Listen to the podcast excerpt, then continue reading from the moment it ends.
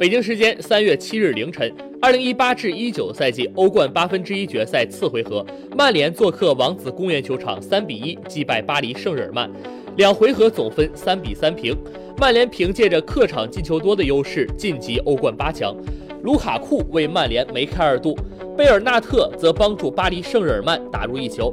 中场前，拉什福德点球命中，曼联创欧冠历史昂首晋级纪录。在三比一击败巴黎圣日耳曼后，曼联成为了欧冠历史上第一支首回合主场净输两球后逆转晋级的球队。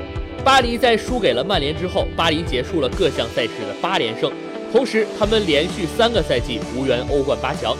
曼联魔兽开场仅两分钟就闪电破门，随后又补射破网，连续三场比赛梅开二度。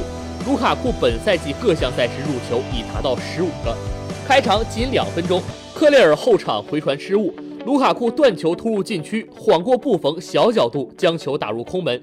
曼联一比零领先巴黎圣日耳曼。第十二分钟，阿尔维斯送出直传，姆巴佩右路插上倒地传中，贝尔纳特后点跟进推射命中，巴黎圣日耳曼将比分扳平为一比一平。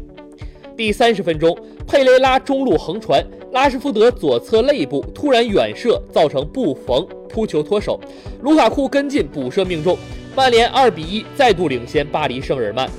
第九十分钟，达洛特尝试远射，球打在了禁区内起跳的金彭贝的手臂上，弹出底线。经过 VAR 认定，主裁判斯科米纳判罚点球。随后拉什福德操刀主罚命中，曼联三比一击败巴黎圣日耳曼，双方总分战成了三比三平。曼联凭借着客场进球多的优势晋级欧冠八强。